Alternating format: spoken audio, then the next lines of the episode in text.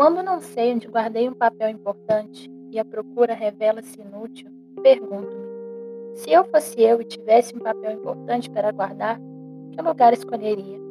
Às vezes dá certo, mas muitas vezes fico tão pressionada pela frase se eu fosse eu, que a procura do papel se torna secundária e começo a pensar, diria melhor, sentir.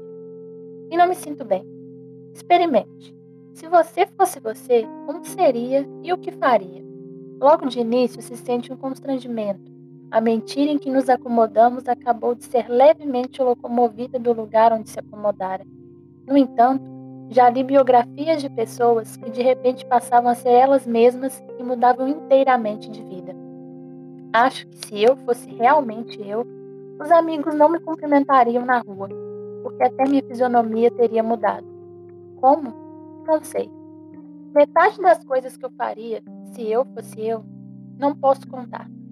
Acho, por exemplo, que por certo motivo eu terminaria presa na cadeia.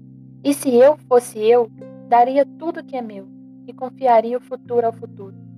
Se eu fosse eu, parece representar o nosso maior perigo de viver. Parece a entrada nova do desconhecimento.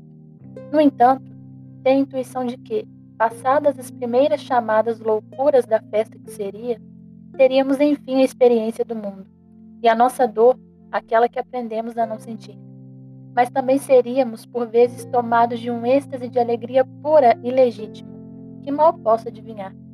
Não acho que já estou de algum modo adivinhando, porque me senti sorrindo e também senti uma espécie de pudor que se tem diante do que é grande demais.